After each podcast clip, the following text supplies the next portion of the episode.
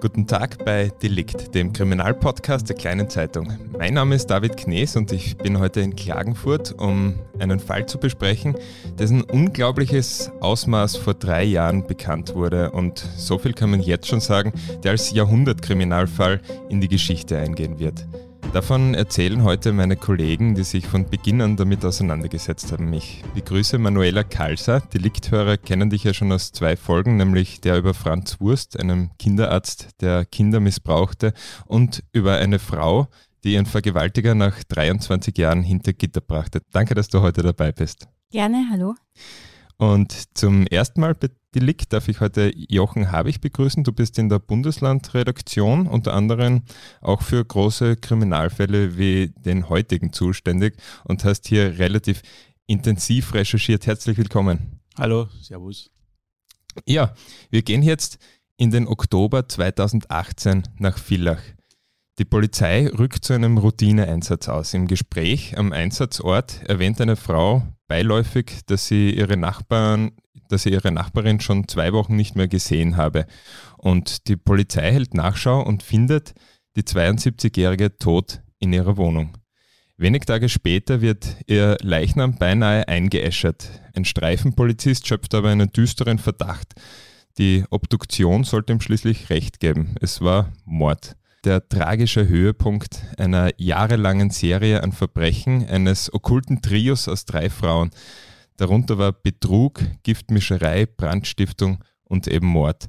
Und am Anfang und am Ende all dieser schrecklichen Ereignisse steht vor allem eine Person, nämlich Margit T. Wer ist diese Frau? Und vielleicht noch wichtiger in diesem Fall, wer gibt sie vor zu sein? Ja, also die Margit D. ist bei ihrer Verhaftung 47 Jahre alt. Sie ist verheiratet, hat zwei erwachsene Kinder und 500.000 Euro Schulden.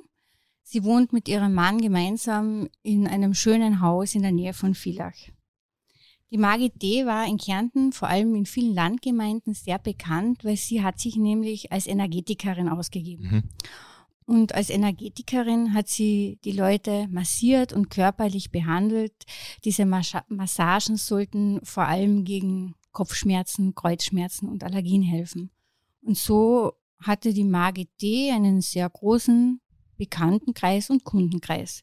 Die Staatsanwältin hat über Margit D. gesagt, sie hatte schauspielerisches Talent und sie ist eine hochintelligente und manipulative Frau. Der psychiatrische Gutachter hat D als Guru bezeichnet. Denn Margit D., die hat die Leute nicht nur massiert und energetisch behandelt, sie hat sehr vielen ihrer Kunden irgendwann einmal erzählt, dass sie übersinnliche Kräfte habe. Mhm. Sie hat den Leuten gesagt, sie sei ein Guru, ein Sprachrohr Gottes und sie könne mit Gott, Maria und den Engeln kommunizieren. Und die waren empfänglich dafür?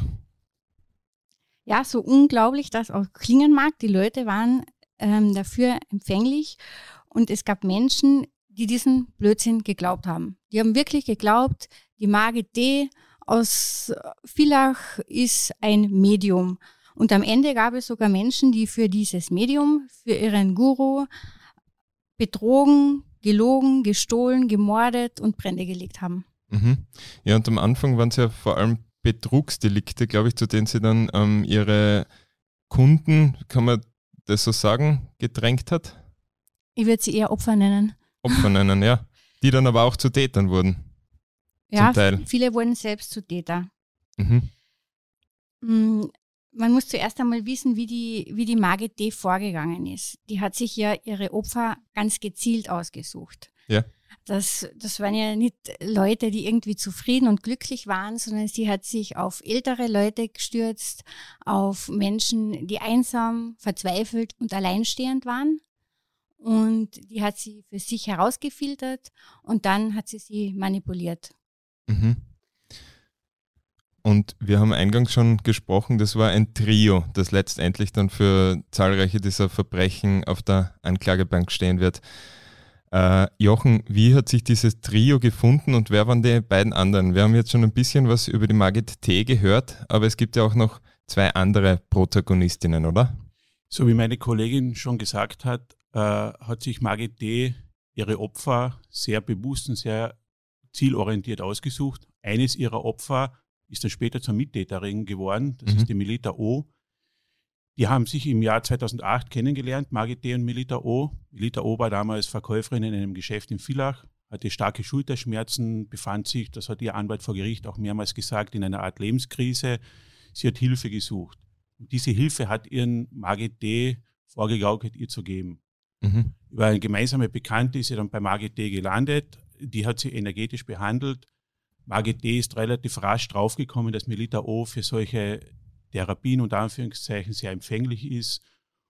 Und sie sind dann eine Art, ich würde mal sagen, Geschäftsbeziehung eingegangen. Melita O. hat damals schon das spätere Mordopfer gekannt. Ja. Und äh, das war natürlich für Margit D. im Laufe der ganzen Beziehung ein, ein williges Opfer, die Melita O. Man muss auch sagen, die Melita O. ist dann später zur Täterin geworden. Sie war aber auch, wie gesagt, Opfer von Margit D. Melita O. hat ungefähr 200.000 Euro aus ihrem Privatvermögen an Margit D. abgeliefert. Mhm. Die dritte im Bunde war äh, eine gebürtige Ungarin, Barbara H. Die ist äh, in Ungarn aufgewachsen, in einem Elternhaus, das sehr esoterisch und spirituell geprägt war, vor allem ihre Mutter. Äh, das Wichtigste im Leben von Barbara H. war ihre Tochter. Das ist dann für den Verlauf des Kriminalfalles äh, sehr wichtig. Barbara H. ist im Jahr 2015 äh, nach Österreich gekommen und dann in ein Haus zu einem über 90-jährigen Pensionisten an den Ossiacher See gezogen. Mhm. Mit ihrer damals sechsjährigen Tochter war dort als Haushälterin tätig. Und in diesem Haus sind Margit D. und Melita O. auch schon ein- und ausgegangen. Zu diesem Zeitpunkt haben sie diesen Pensionisten bereits um mehrere tausend Euro erleichtert. Und spätestens in diesem Haus am Ossiasee haben sich die drei Täterinnen dann gefunden und sind miteinander befreundet und Anführungszeichen geworden. Mhm. Und diesen Pensionisten, wie haben Sie das, wie haben Sie dem dieses Geld herausgelockt? Sie haben einmal versucht, ihr Opfer von seiner Familie zu trennen, Mhm. äh, ihn total auf sich zu fixieren und mit allerlei esoterischen Versprechungen und unter Vorgaukelung falscher Tatsachen, sie haben falsche Identitäten, falsche Jobs erfunden, haben sie immer wieder vorgegeben, Geld zu brauchen. Ja. Und dieser Pensionist ähm, in Bohnsdorf, der hat jeder dieser beiden Frauen, also Margit D. und Melita O., ungefähr 30.000 bis 35.000 Euro innerhalb kürzester Zeit, zwei Jahre oder sowas, waren das gegeben. Weil die Beziehung zu denen schon für ihn zumindest gefühlt so eng war, dass er das Gefühl gehabt hat, sie unterstützen zu Genau. müssen oder wollen. Genau. Sie haben immer wieder Notlagen vorgegaukelt, die man nur mit, in letzter Konsequenz nur mit Geldüberweisungen oder mit Geldauszahlungen äh, lösen und äh, äh, verändern kann. Mhm. Und der Pensionist hat gezahlt und gezahlt und gezahlt. Und gab es auch Heilsversprechungen gegen Geld? Ja, also die, die Opfer von, von Margit D. haben das vor Gericht und in den Einvernahmen immer sehr ähnlich geschildert. Also es gab eigentlich verschiedene Methoden, aber gewisse Szenen sind eigentlich immer sehr ähnlich geschildert worden. Die Opfer haben erzählt, dass Margit D. plötzlich eine tiefe Stimme bekommen hat Mhm. und einen starren Blick und in diesem Zustand hätte dann Gott durch sie gesprochen. Ja. Ähm, Gott hat dann Anweisungen gegeben. Interessanterweise hat Gott meistens Anweisungen gegeben, die mit Geld zu tun hatten. Wir kennen zum Beispiel einen Fall, wo Gott durch Margit D. gesprochen hat, aus Sicht der Opfer. Und da hat Gott gesagt, er braucht Geld und zwar für einen bevorstehenden Weltuntergang. Das war zum Ja, der Beispiel kostet schon was, ja. ein so ein Trick, genau. Und auch die, die Mitangeklagte, die Komplizin der Margit D. oder die Komplizinnen waren überzeugt davon, dass sie eben mit Gott kommuniziert und dass Gott durch sie spricht. Es sind da die ersten Szenen vor Gericht geschildert worden, also zum Teil wirklich Szenen wie aus einem Horrorfilm. Da hat zum Beispiel die Frau, die später wegen Mordes ähm, verurteilt wurde, hat vor Gericht erzählt, sie sei im Auto gesessen neben der Mhm. Margit D. und plötzlich habe sie eben sie angeschaut und ich habe dann gesagt, wer bist du? Denn es war nicht sie, die mich angeschaut hat. Ja. So hat sie das beschrieben. Jemand anderer hat durch sie durchgeschaut, hat sie beschrieben und ich habe dann gesagt, wer bist du? Und dann hat diese Person gesagt, der liebe Gott. Also Mhm. solche Szenen wurden da geschildert und das hat offenbar einige Leute sehr beeindruckt. es hat aber nicht nur also beängstigende Beschreibungen gegeben, sondern auch zumindest für die Zuh äh, Zuhörer und Zuseher beim Prozess skurrile, weil wenn Gott durch Margit D. ge-SMS hat, dann hat er das zum Beispiel genau. immer in Großbuchstaben gemacht. Ja. Jede Botschaft, die Gott per SMS an Margit D. geschickt hat, war in Versalien, ja. Großbuchstaben. Also sie hat wirklich ihren Opfern erzählt, Gott würde mit ihr übers Handy kommunizieren. Mhm. Und Nachrichten, die in Großbuchstaben kommen, sind direkt von Gott. Mhm. Ja? Und da hat sie ein Opfer gehabt, eine Frau, die hat sie zu einem Diebstahl überredet und die bekam dann ein SMS in Großbuchstaben, darin stand, handle, tu es. Ja. Und diese Frau hat es dann getan, nämlich sie ist zu einem Tresor gegangen und hat Geld gestohlen. Ja. Hier reden wir vielleicht gleich kurz über diesen Fall, der ja dann auch eigentlich typisch ist jetzt für die ganze Geschichte äh, hinter, hinter der Margit T. Das war nämlich in dem Artikel, hast du sie, glaube ich, Lisa genannt? Genau, ja, das Lisa, wir haben ihren Namen Name. geändert, eben zum Schutz. Erzähl ein bisschen was bitte über Lisa. Sie war ja eigentlich eine junge und beruflich sehr erfolgreiche Frau. Genau, Lisa ist so, so ein klassisches Opfer von der Margit D gewesen. Jetzt kann man natürlich sagen, die Opfer waren alle dumm. Man kann aber auch hergehen und sich die Geschichte der Opfer ein bisschen genauer anschauen. Waren die Opfer zu leichtgläubig? Ja, natürlich waren sie das. Aber mhm. wie schon vorhin erwähnt, ähm, die Opfer waren ja zum Teil wirklich sehr verzweifelte Menschen. Und die Lisa, die war damals, als sie die Margit ähm, T kennengelernt hat, 30 Jahre alt. Die Lisa hatte auch eine sehr schwere Kindheit. Ihre, ihre Eltern sind sehr früh verstorben. Sie ist dann bei einer Pflegefamilie aufgewachsen und mit Anfang 30 hat die Lisa alleine in einer Wohnung gelebt in der Nähe von Klagenfurt. Und sie hatte noch nie in ihrem Leben eine Beziehung. Sie hat sich furchtbar einsam gefühlt und dazu ist eben gekommen, dass sie extreme Migräneanfälle hatte. Mhm. Also ich glaube, die hat echt Migräne aus der Hölle gehabt. Und da hat ihr irgendjemand einmal empfohlen, sie soll zu einer Energetikerin gehen. Und so ist unsere liebe Margit D. in das Leben der Lisa getreten. Mhm. Und die hat sie zuerst behandelt mit Massagen und körperliche Behandlungen. Da ist natürlich ein Vertrauensverhältnis entstanden. Das war übrigens immer eine tolle Möglichkeit für die Margit D., ein Vertrauensverhältnis zu den Opfern aufzubauen. Mhm. Wenn man bei jemandem zu Hause ist und den massiert dann, und den körperlich behandelt, dann entsteht ja gleich mal ein sehr enges Vertrauensverhältnis. Ja. Und das war natürlich auch bei der Lisa so. Und die Margit D. dürfte schnell gemerkt haben, dass die Lisa allein ist, dass sie gut verdient, dass sie immer fleißig gespart hat. Und die Margit D. hat diese Lisa, die ja wirklich sich einsam gefühlt hat und unglücklich war, hat diese Lisa dann mit Fürsorge und Nettigkeit und Liebe überschüttet. Mhm. Und plötzlich hat sich die Lisa glücklicher gefühlt, auch ihre Migräne-Schmerzen sind weggegangen. Wobei der Anwalt hat da ganz eine banale Erklärung dafür. Er sagt, der Lisa ist es einfach ähm, psychisch besser gegangen ja. und dadurch war auch ihre Migräne weg. Aber die Lisa hat natürlich schon gedacht, naja, die muss schon ein bisschen ein Medium sein, weil seit ich sie kenne, geht es mir viel besser. Und auch die Migräne ist weg. Ja, das gab dann ja noch ein medizinisches äh, Ereignis, kann man dann sagen, oder? Ja, genau. Und zwar bei einer dieser Behandlungen hat die Margit T. angeblich ähm, einen Knoten oberhalb der Brust von, von Lisa entdeckt oder gespürt und der ist dann tatsächlich auch später im Krankenhaus behandelt worden und ab diesem Moment war für die Lisa natürlich vollkommen klar, dass die Margit D. übersinnliche Fähigkeiten hat. Auch die Lisa hat dann gesagt, Margit D. Ähm, hat immer öfter über hellseherische Fähigkeiten mhm. mit ihr gesprochen und über ihre dunklen Seiten. Und irgendwann hat die Margit der Lisa erzählt, dass der Weltuntergang bevorstehen würde. Und es braucht eine Gruppe von Menschen, die nach dem Weltuntergang für den Wiederaufbau sorgt. Und die Lisa sollte einer davon sein? Ja, zumindest sollte die Lisa Geld dafür geben und das hat sie gemacht. Also zuerst hat sie einmal ihr ganzes Erspartes gegeben, das mhm. waren 30.000 Euro. Mhm. Dann hat sie unglaublicherweise auch noch einen Kredit aufgenommen und mhm. hat dieses Geld der Margit D. gegeben.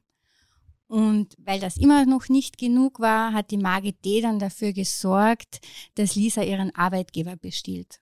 Ja. Und da sind wir jetzt bei der Szene, die wir ja vorher schon kurz erwähnt haben. Die Lisa hat SMS bekommen von Margit D. Margit D. hat aber gesagt, das sind SMS von Gott. Und weil in, in Großbuchstaben? Weil in Großbuchstaben und in diesen SMS ist dann eben drin gestanden, handle, tu es. Und dann ähm, hat sie die Lisa damit tatsächlich dazu gebracht, ihren Arbeitgeber zu bestehlen. Die junge Frau ist dann zum Tresor gegangen und hat ihren Arbeitgeber Geld gestohlen. Ich glaube in Summe sogar 200.000 Euro. Ich wollte mich sehr oft mit der, mit der Lisa L treffen. Mhm. Das war aber sehr schwierig. Sie hat sich irrsinnig geschämt dafür, dass sie auf diese Frau hereingefallen ist. Sie hatte auch ein bisschen Angst und wir haben dann lange überlegt, wie wir das machen könnten. Und die Lisa L. hat mir dann einen Brief geschrieben, in dem sie mir ihre Geschichte, die übrigens auch aktenkundig ist, geschildert hat. Den Brief hat sie bei ihrem Anwalt Bernd Beck für mich hinterlegt mhm. und so ähm, habe ich dann eben erfahren, wie, wie Margit D. im Fall Lisa L. vorgegangen ist. Die Lisa hat dann irgendwann einmal das Glück gehabt, dass sie einen, einen Mann kennengelernt hat, den sie diese Geschichte anvertraut hat. Ich glaube, das war dann später ihr Lebensgefährte und der hat ihr dann geholfen, aus dieser Beziehung auszusteigen. Ja.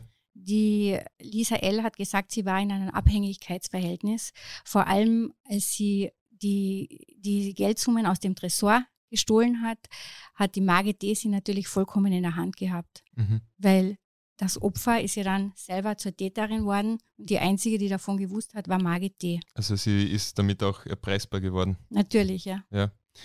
Dazu muss man sagen, tragischerweise, obwohl sie glücklicherweise eben es auch mit Hilfe dieses Mannes, den sie dann kennengelernt hat, geschafft hat, aus dieser Beziehung auszusteigen, auszubrechen, aus diesem Abhängigkeitsverhältnis, wird sie ihr restliches Leben lang dafür büßen, indem sie diese Schulden zurückzahlen muss, weil das ja trotzdem auf ihre Kappe geht.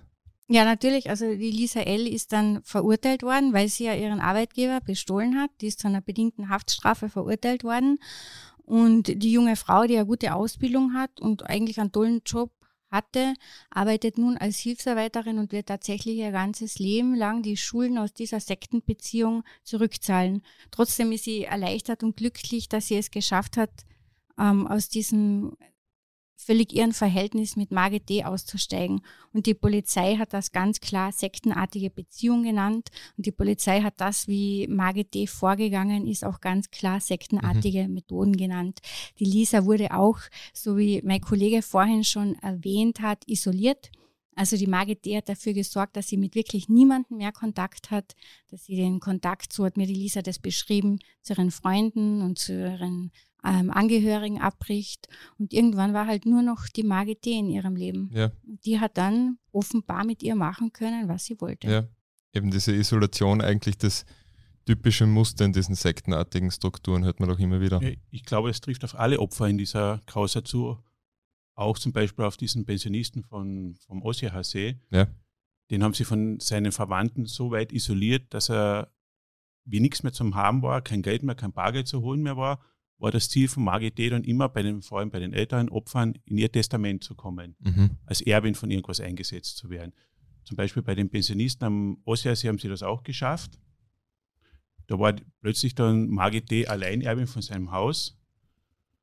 Äh, es hat dann aber danach Konflikte zwischen den beiden gegeben und irgendwann hat der Pensionist, der Margit D. gesagt, nein, also du wirst nicht erben, mein Sohn wird erben. Und dann mhm. ist der mhm. nächste Schritt in, in, dieser ganzen Vorgehensweise kommen, wenn sie die Opfer finanziell ausgenommen haben, wenn sie im Testament waren und die wollten ihr Testament ändern, haben sie auch durchaus zu drastischeren äh, Methoden gegriffen. Mhm. Bei diesem Pensionisten war es dann so, da hat die Margit D. dann entschieden, ja, wenn der mich enterben will, dann muss er sterben. Ja. Und dann ist die berühmte Geschichte mit dem Maiglöckchen-Püree passiert. Äh, Margit D. hat ihrer Komplizin Barbara H. gesagt, Opis, haben sie diesen älteren Herrn genannt, muss sterben, weil der will mich enterben. Daraufhin hat Margit D. Maiglöcken besorgt und sie haben in der Wohnung von diesem älteren Herrn ein Püree daraus gemacht. Glücklicherweise für den älteren Herrn hat Margit D. aber auch Bärlauch mitgebracht und aus dem haben sie auch Püree gemacht. Die zwei Frauen haben dann die zwei die, die Gifte, das giftige Maiglöckchenpüree mit dem ungiftigen Bärlauchpüree verwechselt, haben in eine Plastikspritze das Bärlauchpüree aufgezogen und die Barbara H. hat das diesem weit über 90-jährigen Mann in den Mund gespritzt. Mhm. Der hat sich, ist sich dann komisch vorkommen und hat das wieder ausgespuckt und hat de facto nichts gehabt. Also der Mordanschlag, dieser ist fehlgeschlagen. Ja. Wie Aber er, er lebt jetzt nicht mehr. Nein, der lebt nicht mehr. Der ist dann wenige Monate später eines natürlichen Todes gestorben. Und bei der Testamentseröffnung ist Margit D. dann draufgekommen, dass sie nicht mehr Erbin ist, sondern der leibliche Sohn dieses Pensionisten. Daraufhin hat Margit D. ihrer Komplizin gesagt, quasi zur Strafe, jetzt muss das Haus von diesem Mann brennen. Und das hat dann gebrannt. Dann hat es einen großen Brand in dem Haus am Osiasee gegeben, gelegt von Barbara H., angestiftet von Margit D. Der Brand hat glücklicherweise relativ rasch gelöscht werden können, sodass das Haus nicht völlig eingeschaltet worden ist. Ja. Ähm, ein skurriles Detail eigentlich in diesem ganzen Fall war, dass da immer wieder eine Eckbank, von einer Eckbank die Rede war. Ja, genau. Also diese verrückte Eckbank, das war eines von vielen verrückten Details. Wir sind übrigens, Jochen und ich, bei unserer Recherche immer wieder auf völlig irre Details gestoßen. Mhm. Und immer wenn wir gedacht haben, es kann nicht mehr Ärger werden, ist es noch ärger geworden. Zum Beispiel diese Eckbank.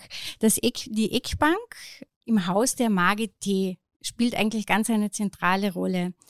Ähm, immer wieder wurde von verschiedenen Opfern und auch von ihren Komplizinnen erzählt, dass das erbeutete Geld in der Eckbank im Haus von Margit D. gelagert wurde. Mhm. Diese Eckbank, man glaubt es kaum, wurde als heiliger Ort angepriesen, beschrieben einige Opfer. Die Geldscheine seien daher in einer Lade unter dieser Eckbank deponiert worden. Denn ihr Haus und speziell diese Eckbank, hat Margit D. ihren Opfern erzählt, stehen unter einem besonderen Schutz. Mhm. Und da hat es zum Beispiel eine Verwandte gegeben, die von Margit D. betrogen wurde. Also sie hat auch ihre eigene Verwandtschaft betrogen, speziell eben eine Frau.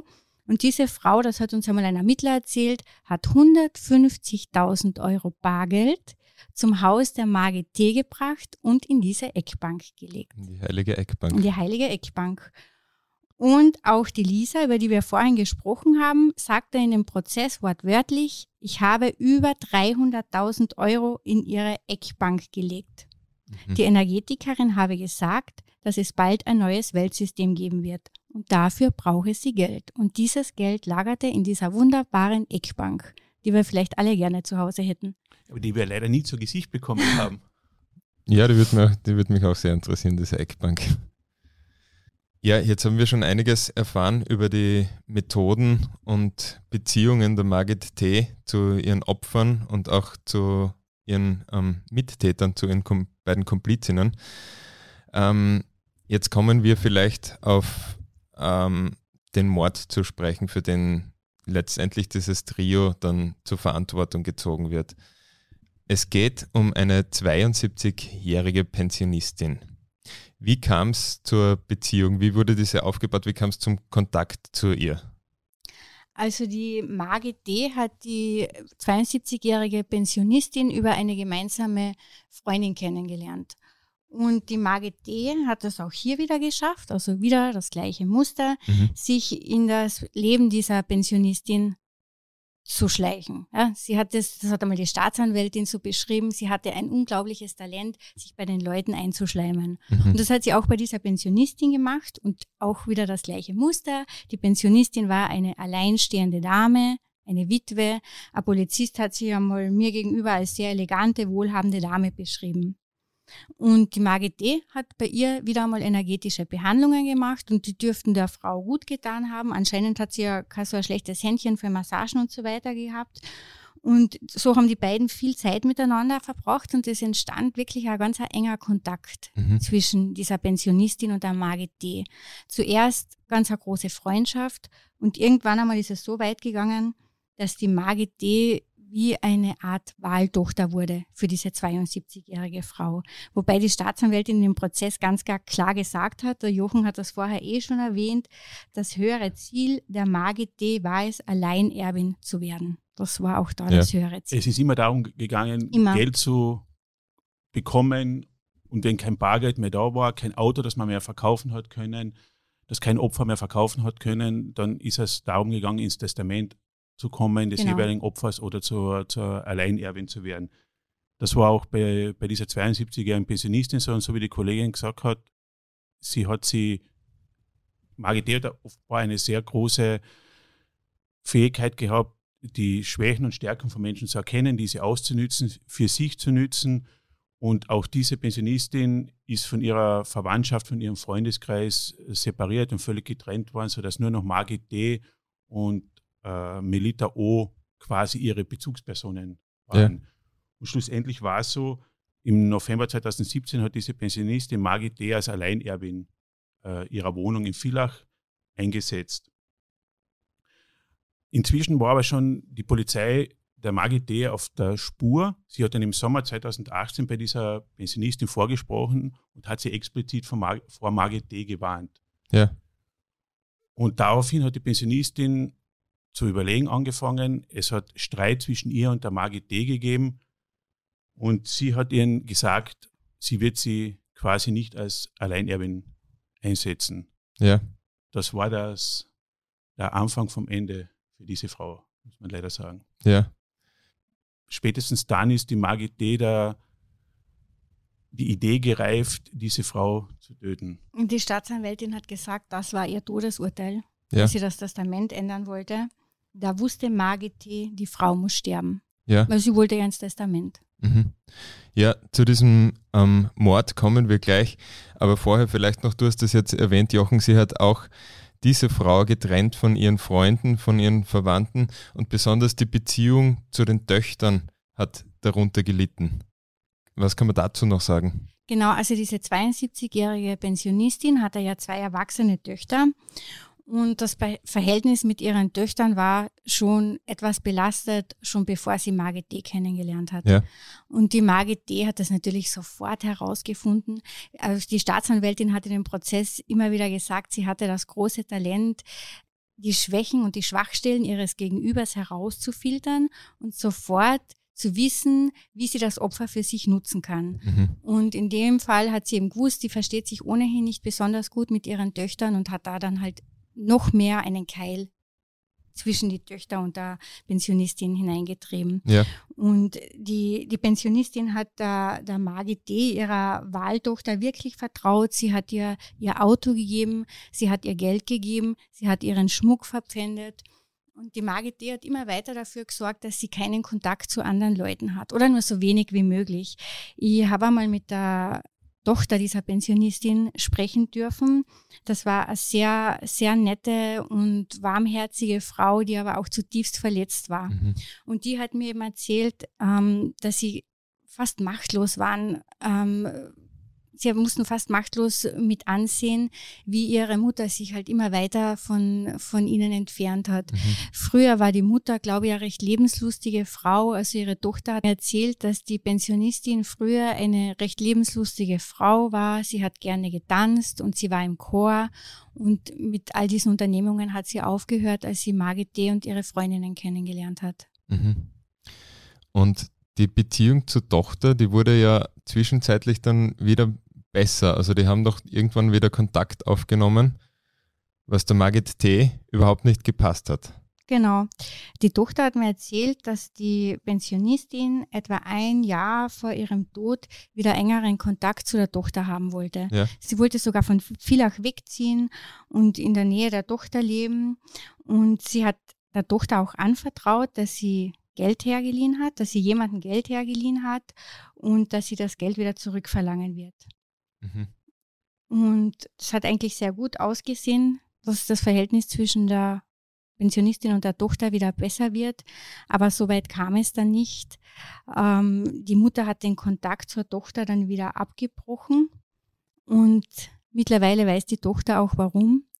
Es soll nämlich so gewesen sein, dass die Margit T. bemerkt hat, dass ihre, dass die Pensionistin wieder mehr Zeit mit ihrer Tochter verbringen will. Mhm. Und dann hat sie der Pensionistin erfolgreich eingeredet, dass ihre Tochter sie besachwaltern will und dass ihre Tochter ihr den Führerschein nehmen will. Die Margit D. hat angeblich behauptet, sie hat aus sicherer Quelle erfahren, dass die Tochter ein Führerscheinentzugsverfahren eingeleitet hätte. Mhm. Und das hat diese Pensionistin schwer getroffen, denn man muss wissen, das Autofahren war für sie immer sehr wichtig. Da hat sie sich gut und frei gefühlt. Und das war halt irgendwie so, es hat ihr einfach gut getan. Und der Gedanke, ähm, dass die Tochter ihren Führerschein entziehen will, hat sie sehr getroffen und das hat ihr, das hat die Margit auch gewusst. Deswegen ja. hat sie ihr genau das eingeredet. Und genau aus diesem Grund war es dann auch so, dass die Frau den Kontakt zu ihrer Tochter wieder abgebrochen hat. Und man muss sich vorstellen, da ist dann wirklich in dieser Zeit auch ein Polizist zu dieser Frau gegangen und hat gesagt, gesagt bitte zeigen mhm. Sie Margit T. an. Und die hat das nicht gemacht. Das heißt, ihr hatte jetzt die Warnungen erst dieser Tochter, dann, wie du auch schon gesagt hast vorher, Jochen, von diesem Polizisten, der sie explizit gewarnt hat vor der Frau und, und ähm, quasi dazu überreden wollte, Anzeige zu erstatten. Aber sie hatte immer noch genug vertraut, um das nicht zu machen und das alles nicht zu hinterfragen. Sie war, ich glaube, so wie die Kollegin das gesagt hat, äh, total überzeugt davon, dass nur Margit D. ihr helfen kann. Nachdem die Beziehung, die gerade wieder im Entstehen war zu ihrer Tochter, wieder zerbrochen ist mit diesen Lügen, die Margit D. ihr über ihre Tochter erzählt hat, war für die Frau klar, ich kann nur ihr vertrauen. Ja. Und die Tochter hat auch keine Chance mehr gehabt, dann an die, an die Pensionistin heranzukommen. Es ja, ist ja also dann zum Teil so weit gegangen, dass sie kein Handy mehr gehabt hat, genau. dass sie ihnen das Handy weggenommen haben, dass sie mhm. nicht mehr kommunizieren. Sie hatte dann nicht einmal mehr ein eigenes Handy. Die haben ja dann, äh, die Margit T. hat der Pensionistin ein Wertkartenhandy gegeben, mit dem hat sie noch telefonieren dürfen. Um sicherzustellen, dass da ja keine anderen Nummern, genau. keine ja, Kontakte ne, passieren können. Und ja. schlussendlich war auch das Auto weg. Das hat sie dann zum Schluss äh, verkauft, die Pensionistin um der Magidee noch einmal Geld geben zu können. Ja. Und dennoch kam es dann zum Bruch letztendlich.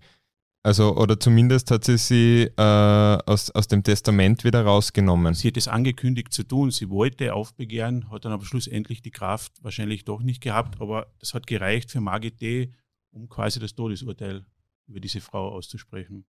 Die Vorgehensweise in dem Fall zeigt ja auch, wie perfide Margit D. agiert hat. Im September 2018 hat dann Margit D. beschlossen, dass die Pensionistin sterben muss. Sie hat dafür einen, einen giftigen Pflanzenbrei zusammen äh, gemixt und ihrer Komplizin, der Barbara H., gesagt, der ist so giftig, den darf man nur mit Handschuhen angreifen, diese Marmeladegläser, in denen der Brei war. Ja. Die beiden Frauen haben dann beschlossen, für ihr Opfer eine Cremesuppe in einem nahen Buffet eines Möbelrestaurants zu holen. Haben, die, haben das auch getan und in diese Suppe haben sie dann diesen Pflanzenbrei äh, reingemischt und der Pensionistin zum Essen gegeben. Mhm. Und Margit D.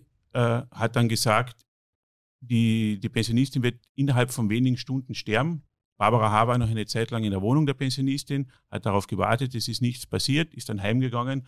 Am nächsten Tag hat sie sie dann angerufen und die Pensionistin hat noch gelebt. Sie hat nur über Magenschmerzen und Hautausschlag geklagt. Ja, also der zweite gescheiterte Giftmord. Äh, ja, und das muss ja eine totale Überraschung dann gewesen sein, als sie diesen, ich glaube, das war eigentlich einfach nur ein Anruf, um sicherzustellen, dass da jetzt eh niemand abhebt, weil sie schon tot genau. sein müsste und dann meldet sie sich. Genau, also Barbara H. ist eigentlich fix davon ausgegangen, dass da niemand mehr abhebt. Ja.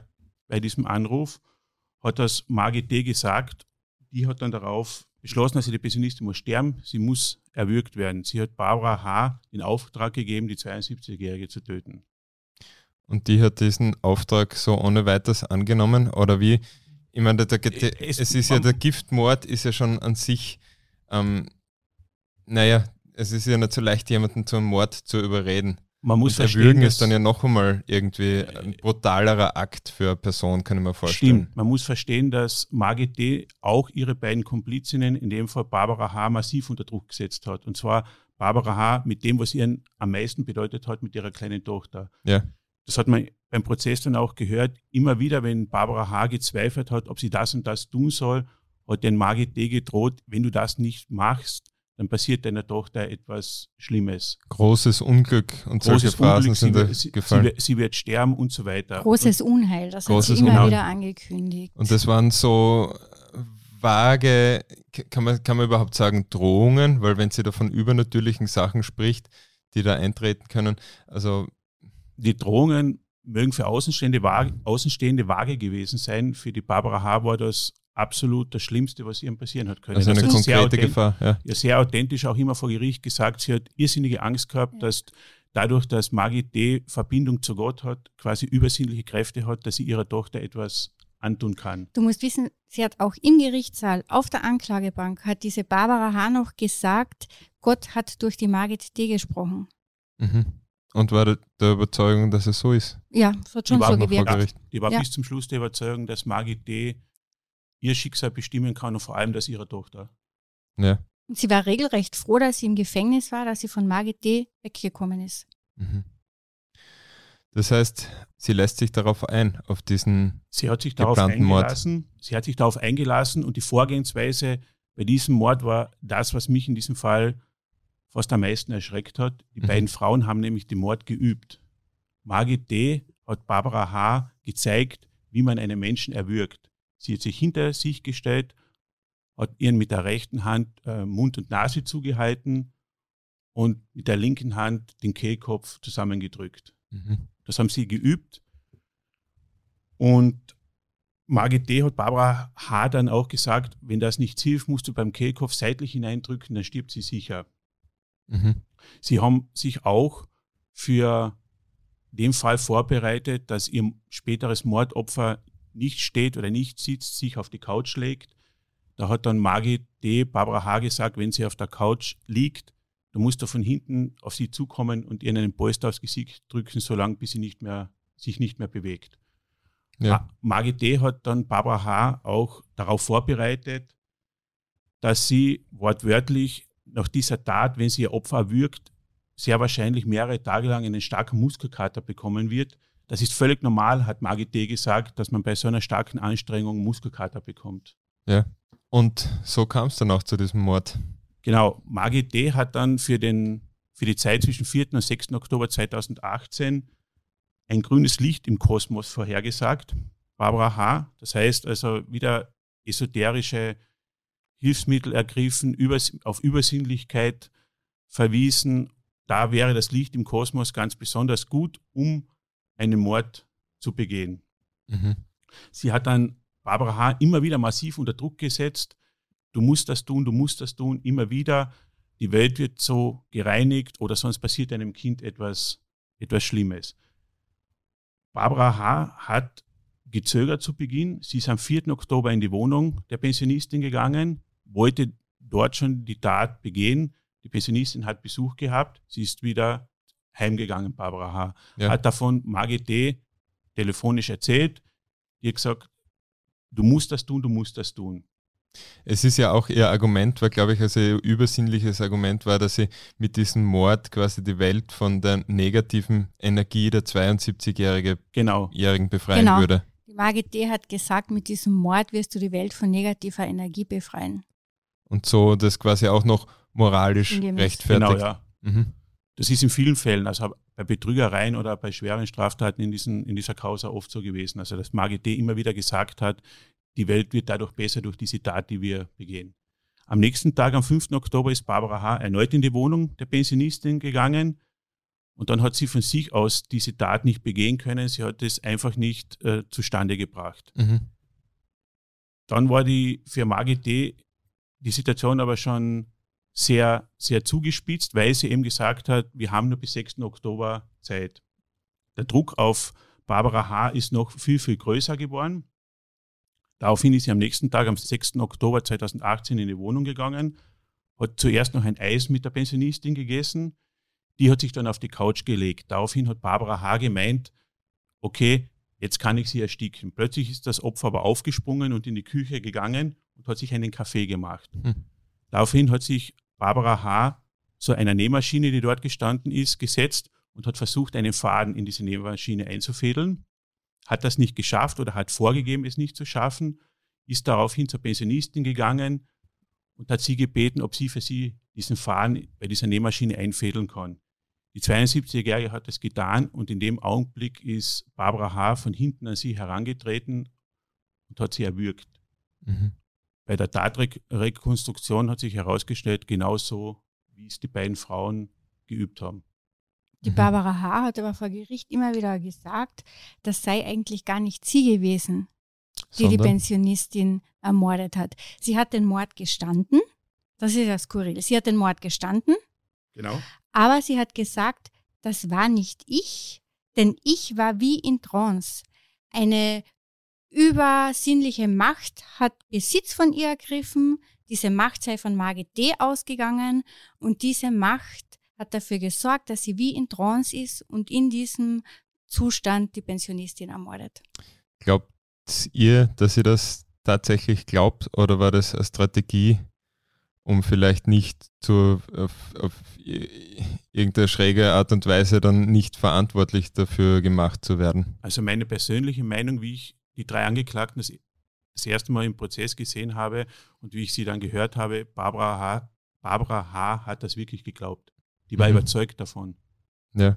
Das war bis zum Schluss, das war ungewöhnlich und auch bis zu einem gewissen Grad beeindruckend. Die hat wirklich in so einer Welt gelebt und die hat das wirklich bis zum Schluss geglaubt. Ja. Die ist als einzige immer konsequent bei ihren Aussagen und ihrer Verteidigungslinie unter Anführungszeichen geblieben. Ja. Von also Anfang bis zum Ende. Die Barbara H., die, die war so eine, eigentlich eine sehr kleine, zierliche ja. Frau.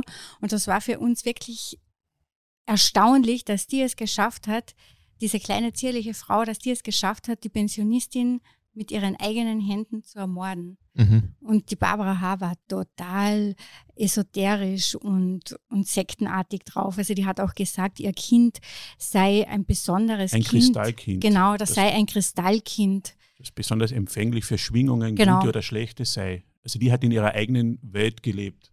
Es kam zu diesem Mord an dieser 72-jährigen Pensionistin am 6. Oktober 2018, aber der sollte nicht so schnell entdeckt worden und wäre fast auch übersehen worden, oder?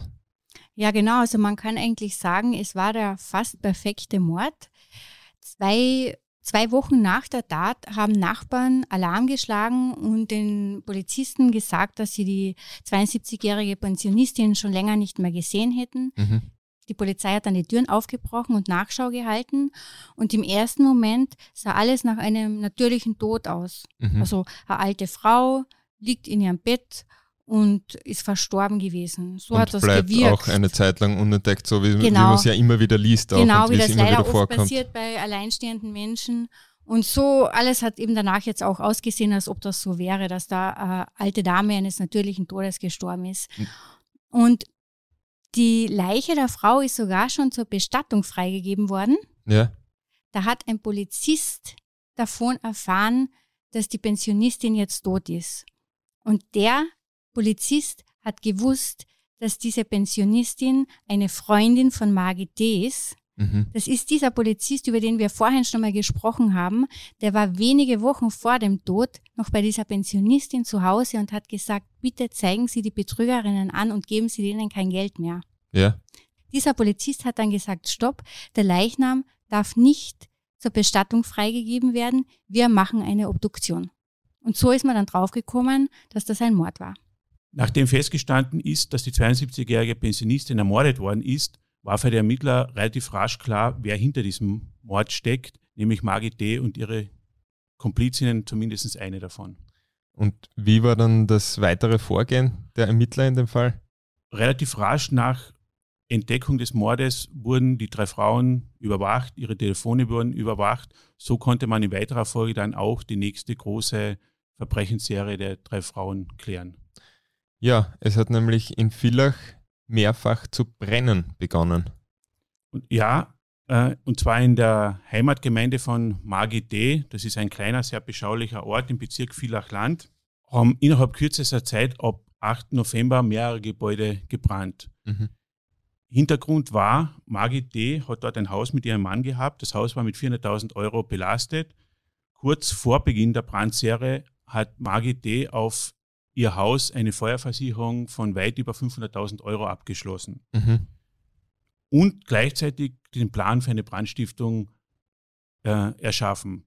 Ihr war aber klar, wenn nur ihr Haus in dieser kleinen Ortschaft brennt, wird man relativ rasch draufkommen, dass da Versicherungsbetrug dahinter steckt. Also ja. hat sie beschlossen, äh, die Legende eines Feuerteufels zu kreieren. Mhm. Und dafür hat sie mehrere Objekte in dieser Ortschaft ausgewählt, die ihre Komplizin Barbara H. anzünden sollte. Unter diesen Gebäuden waren auch das Haus ihres Schwagers, also das Haus des Schwagers von Margit D. Ja. und das Haus ihrer Schwiegereltern.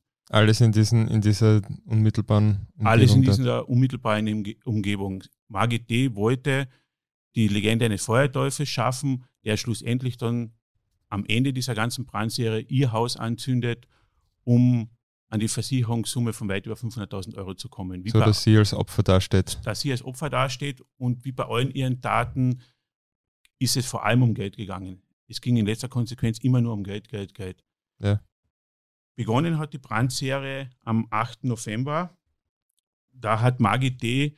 Barbara H. ganz genaue Instruktionen auf einen Zettel geschrieben, wie sie vor Ort vorgehen soll, mhm. welche Gebäude sie anzünden soll.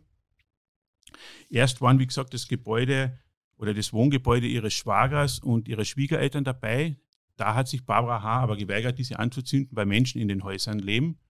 Daraufhin hat Margit D. relativ rasch umdisponiert und hat gesagt, okay, dann zünden wir halt ein paar Wirtschaftsgebäude an. Ja. Dann zündest du ein paar Wirtschaftsgebäude an. Noch einmal kurz als Zwischenfrage.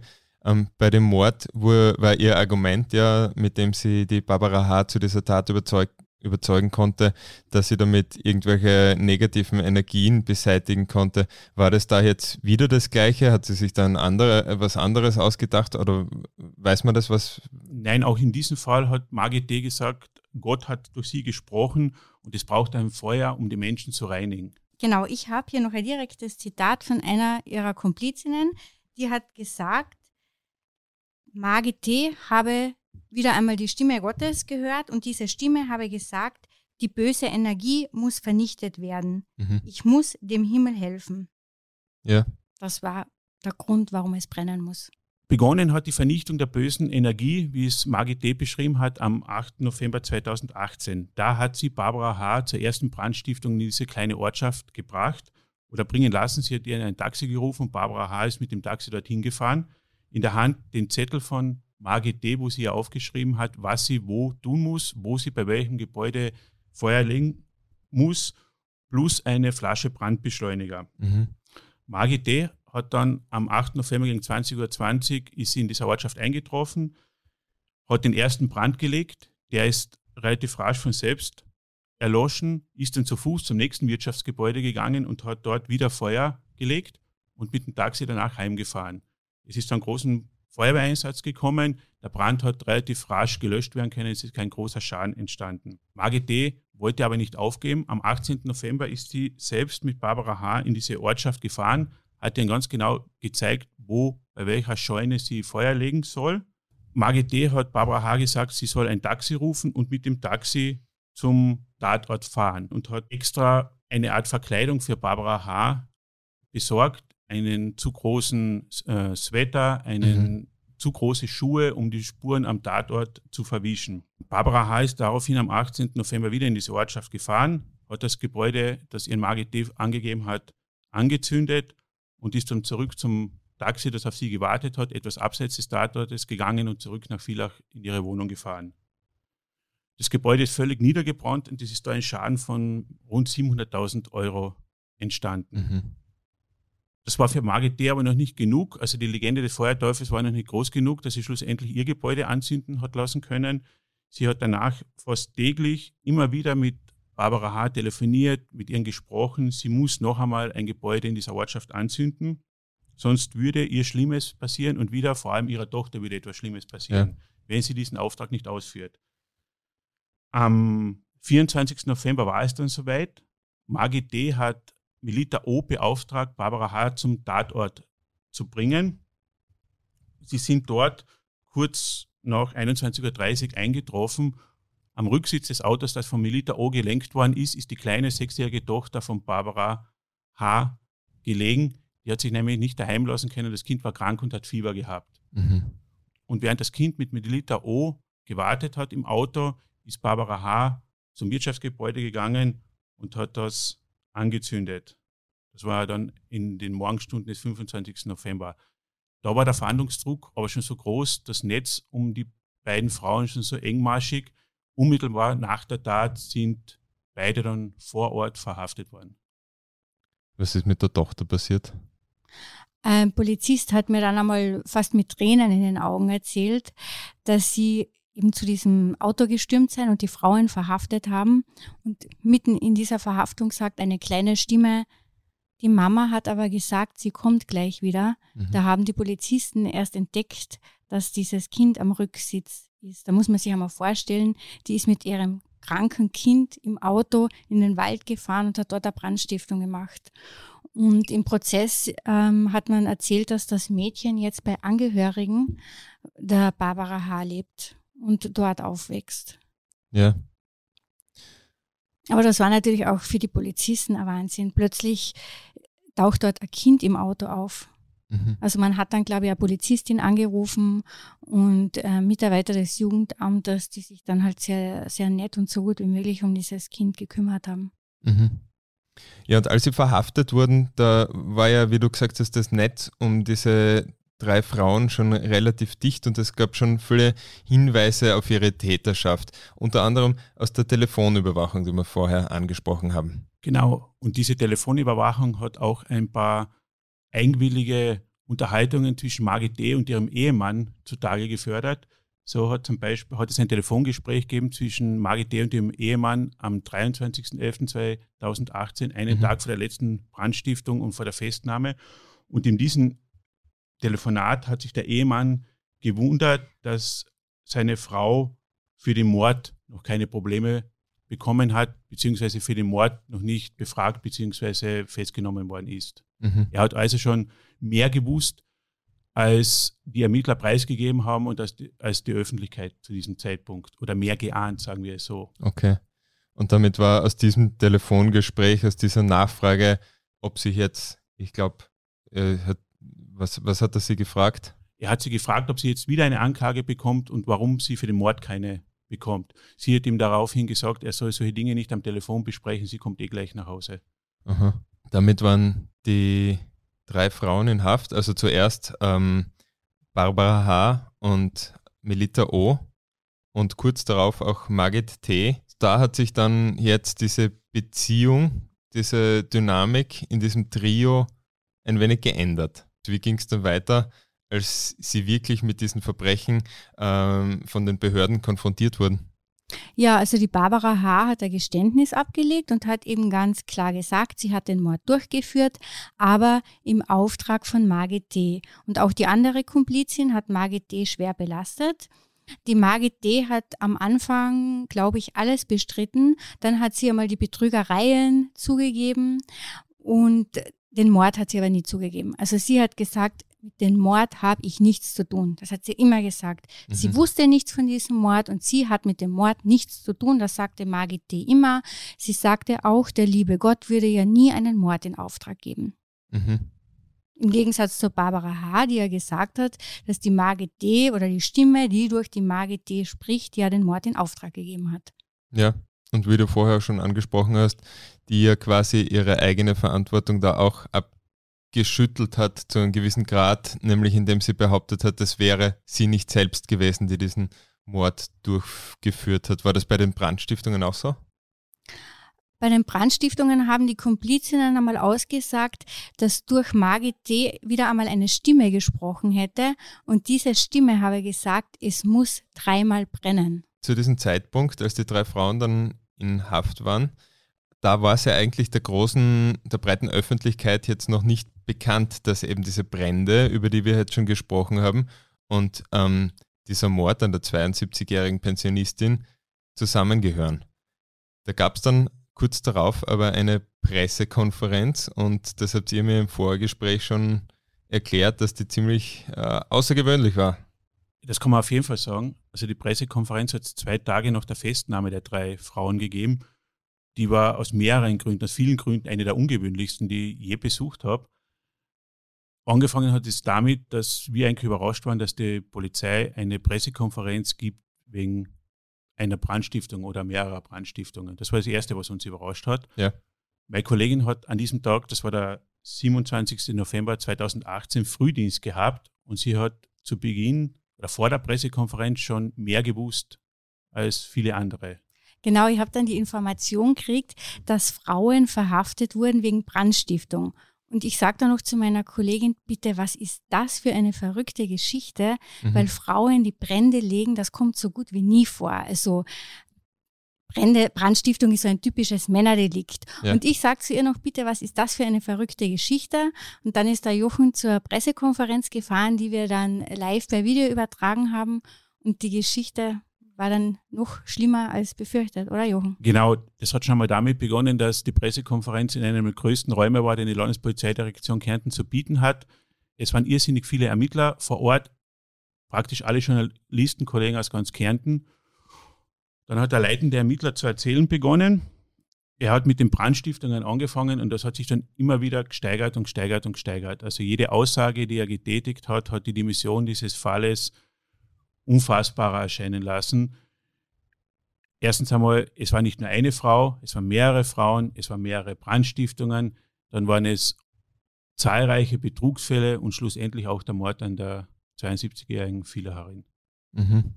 Also richtiger Knalleffekt dann auch in der Öffentlichkeit, als bekannt wurde, dass das alles auf dieses Trio und vor allem dann auf die Haupttäterin und später Hauptangeklagte Margit T. zurückzuführen ist. Gehen wir jetzt zum Prozess vielleicht. Wir haben es schon erwähnt, Margit T. ist die Hauptangeklagte in diesen ganzen Ereignissen. Ihr wird der Auftrag an den Mord zur Last gelegt, den Barbara H. gestanden hat. Was ist da jetzt vor Gericht passiert? Also wenn ich mal beginnen darf, das Ungewöhnlichste für mich war der Prozessbeginn. Ja. Wir sind dort gesessen, Verhandlungssaal natürlich brechend voll da sind die drei Angeklagten hereingeführt worden. Und meine Enttäuschung, wenn man das so nennen kann, über den Auftritt von Margit D. war eigentlich groß. Ich habe mir da irgendwen erwartet, der aufgrund der Daten, die man ihr vorwirft, derart beeindruckend ist. Aber mhm. eigentlich war es eine relativ unscheinbare Frau, die aber dann, wenn man sie reden gehört hat, sehr wohl gewusst hat, was sie tut. Also ich habe da nachvollziehen können, dass viele Menschen auf diese Frau hereingefallen sind. Aber für mich hat die also wirklich nichts gehabt.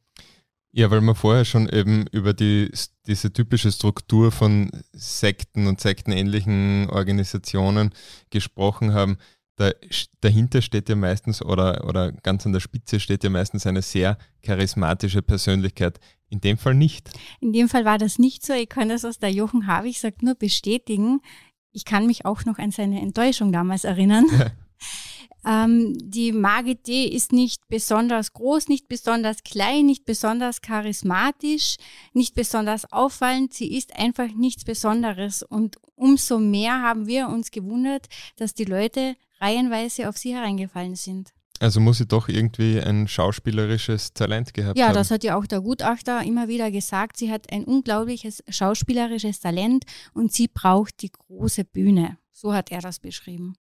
Die, die Opfer haben ihr die große Bühne gegeben und später hat sie auch eine große Bühne gehabt, allerdings im Gerichtssaal. Mhm. Und sie hat auch, das, das hat man schon sehr deutlich gesehen, äh, furchterregende Gabe gehabt, ihre Mittäterinnen in ihren Bann zu ziehen und zu diesen Daten zu bringen. Das hat man auch beim Prozess noch gesehen, vor allem Barbara H., für die war das, für die war Margit D. die Göttin. Die Immer hat nie, noch. Die ja. hat nie in Frage gestellt, was Margit D. gesagt hat, egal wie, wie verbrecherisch, wie absurd die, die Aufforderung seiner Tat gewesen ist. Ich kann mich noch an eine Szene erinnern, da hat die Barbara H. zum Richter gesagt, ja Herr Richter, was würden denn Sie machen, wenn Ihnen das der liebe Gott sagt? Ja. Da hat sie ihm vorher erzählt, dass sie Betrügereien oder, oder Brandstiftungen begangen hat oder dass sie halt ihre Komplizin zur Brandstiftung geführt hat. Und irgendwann ist dann der Satz gefallen, ja, aber was würden denn Sie tun, wenn Ihnen der liebe Gott das sagt? Also ja. völlig absurd. Ja, das muss man sich wirklich einmal vor, vor Augen führen, dass sie quasi vor dieser ganzen Dimension des Falles jetzt gestanden ist und eigentlich, ja, einen Überblick haben sollte, was Margit T. alles gemacht hat, eben hinter welchen Daten sie steht, welche Betrügereien sie äh, durchgeführt hat und wie ihre Methoden waren. Und trotzdem hat sie noch zu ihr gehalten. Ja, auf jeden Fall. Ich glaube, also Barbara H. war bis zum Schluss, und wahrscheinlich ist sie heute noch davon überzeugt, dass das genauso war, wie Margit T. ihr gesagt hat. Bei der Drittangeklagten oder bei der dritten Täterin, bei Melita O., war es etwas anders die hat sich Schritt für Schritt, hat uns ihr Anwalt einmal erzählt, von Margit gelöst. Mhm. Aber zu Beginn des Prozesses waren ihre Aussagen auch so, dass das, als ob es das Normalste der Welt gewesen wäre. Die, ja. die Drittangeklagte, die hat ja auch gesagt, sie ist sich vorgekommen, als ob sie in einer Mission unterwegs wären. Ja. So hat sie das beschrieben. Die hat sich gefühlt wie in einer Mission. Ja. Und die Mission war Geld beschaffen. Geld, Geld, Geld. Es ist um nichts anderes gegangen. Für den höheren Zweck, vermeintlich. Für den höheren Zweck äh, oder für Margit D. Ja. Und ihre Habgier. Ja, um zu Margit T. selbst noch einmal zu sprechen zu kommen, hat sie an die Dinge, die sie gesagt hat, besteht die Möglichkeit, dass sie das selbst geglaubt hat? Du schüttelst den Kopf, Jochen. Nein, also ich glaube nicht. Also das hat sich dann für mich persönlich im Verlauf des Prozesses schon gezeigt. Sie weiß ganz genau, was sie sagt, wo sie was sagt, wie sie etwas sagt und was sie tut. Also ich glaube nicht. Ich glaube nicht. Vor allem in den Prozesspausen, wenn sie mit ihrer Familie, die ein, zwei Reihen hinter uns gesessen ist, Blickkontakt aufgenommen hat oder mit ihrer Familie ein paar Worte gewechselt hat. Mein Eindruck war, sie weiß ganz genau, das war eiskalte Berechnung, mhm. nichts anderes. Die Staatsanwältin hat ja auch gesagt, das Motiv von Margit D. war schlicht und ergreifend Habgier. Und das, was sie Barbara H. aufgetragen hat, war ein eiskalter Auftragsmord. Punkt. Ja.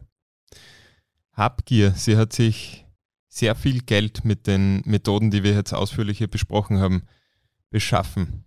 Und wir haben auch über diese Eckbank schon gesprochen eingangs. Was ist denn nun mit diesem ganzen Geld passiert? Weiß man das? Es, nein, das ist irgendwie ein bisschen noch ein Rätsel, aber für die Ermittler natürlich nicht mehr relevant, weil ja die anderen Straftaten, die zur Anklage gekommen sind, viel schwerer wiegen. Ja. Wir haben das einmal mit der Manuela zusammengerechnet. Wir sind auf rund zwei Millionen Euro gekommen, die im Laufe der Jahre von Margit D. mit wechselnden Mittäterinnen von ihren Opfern abkassiert worden sind. Wir gehen davon aus, oder die Ermittler gehen davon aus, muss man sagen, dass ein Großteil des Geldes in den Lebensunterhalt, in die Schuldenabdeckung von Margit D. und äh, ihrer Familie geflossen ist. Aber es, der Verbleib, glaube ich, einiger hunderttausend Euro ist ungeklärt. Ich kann mhm. mir das nicht vorstellen, wo das mhm. hingekommen ist. Und wenn man das auf ein Jahr als Verdienst umrechnet, hat die Frau ein fürstliches Jahresgehalt gehabt. Ja. Weil schlussendlich ist alles Geld, das sie von ihren Opfern über ihre Mittäterinnen bekommen hat oder selbst bekommen, ist alles Geld bei ihr gelandet. Ja. Keiner, keine ihrer Mittäterinnen hat de facto einen Cent davon bekommen. Es ist alles Geld bei Margit D. gelandet. Es war im Prozess eigentlich dann klar, dass sie die Haupttäterin und die treibende Kraft hinter diesen ähm, Verbrechen, hinter diesen vielen Delikten war. Wie ist denn der Prozess ausgegangen? Ja, kurz vor Aufnahme dieses Podcasts wurden die Urteile gegen diese drei Frauen rechtskräftig. Margit D. als Haupttäterin muss lebenslang in Haft und sie wird in eine Anstalt für geistige Abnahme Rechtsbrecher eingewiesen. Barbara H. muss ebenfalls lebenslang in Haft und bekommt ebenfalls eine Einweisung in eine Anstalt für geistige Abnahme Rechtsbrecher. Und Melita O. muss wegen Betrugs drei Jahre unbedingt in Haft. Jetzt muss ich kurz nachfragen. Ähm, bei Barbara H. kann man nachvollziehen, weil sie anscheinend wirklich in dieser Parallelwelt gelebt zu haben scheint. Aber bei Margit T., da war es ja so, ähm, wie du vorher schon auch gesagt hast, Manuela, dass das eiskalt war und eigentlich auch berechnet, warum ist sie jetzt also äh, geistig abnorm? Inwiefern wurde das begründet? Kann man das sagen? Äh, Margit D. und Barbara H. werden deshalb auch in eine Anstalt für geistig abnorme Rechtsbrecher eingewiesen, weil der Gutachter davon ausgeht, dass Margit D., wenn sie die Möglichkeit hätte, weitere ähnliche Straftaten begeht, also Menschen zum Mord anstiftet, zur Brandstiftung ja. oder zum Betrug. Und bei Barbara H. geht der Gutachter davon aus, dass sie, wenn sie auf einen ähnlichen Guru oder auf eine ähnliche Mittäterin wie Margit D. trifft, erneut wieder einen Mord begehen könnte. Ja, wobei man dazu sagen muss, dass Margit T. ja nicht lange gewartet hat, trotz Urteil, äh, trotz Haft eigentlich, um weitere Straftaten zu begehen. Ja, das war auch für uns sehr interessant, weil das haben wir so in dieser Form noch nie erlebt. Also die, die zwei Damen, äh, Margit T. und Barbara H. waren in Haft. Die wurden dort sehr streng voneinander getrennt, damit sie nichts miteinander zu tun haben. Zuerst habe ich erfahren, dass die Margit D. sehr unauffällig war im Gefängnis. Sie kann mhm. sich ja toll anpassen, nicht nur ihren Opfern, sondern auch ihrer Umgebung. Also hat sie sich auch dem Gefängnis angepasst, war dort offenbar sehr unauffällig und mit der Zeit hat sie aber wieder einmal jemanden gefunden, den sie manipulieren kann. Das war, so haben wir das erfahren, eine Zellengenossin, eine Mitinsassin, der hat sie wieder einmal erzählt, wie arm sie sei. Sie sei ein Justizopfer, so sinngemäß, sie sitzt unschuldig in Haft. Irgendwann hat ihr diese Frau dann geglaubt, so wie ja viele Opfer immer ihre Geschichten geglaubt haben. Und als diese Frau dann enthaftet wurde, hat sie ähm, Dealereien begonnen. Mhm. Frisch nach der Enthaftung, also die ist aus dem Gefängnis heraus, hat ähm, Dealereien durchgeführt und das Geld, das sie daraus ähm, eingenommen hat, hat sie dann der MAGT abgeliefert, damit sie, glaube ich, ein Wiederaufnahmeverfahren anstrengen kann, weil sie ja ihrer Meinung nach ein Justizopfer genau. ist. Genau, es hat das Gerücht gegeben, das ist nicht bestätigt worden, es wird schon so sein, weil Margit und ihre Familie sind ja de facto mittellos, dass das Geld, das die Zelleninsassen Margit gegeben hat, für, für die Verteidigung von Margit verwendet worden ist. Das heißt, sie hat ihre Verteidigerin mutmaßlich damit bezahlt. Mhm.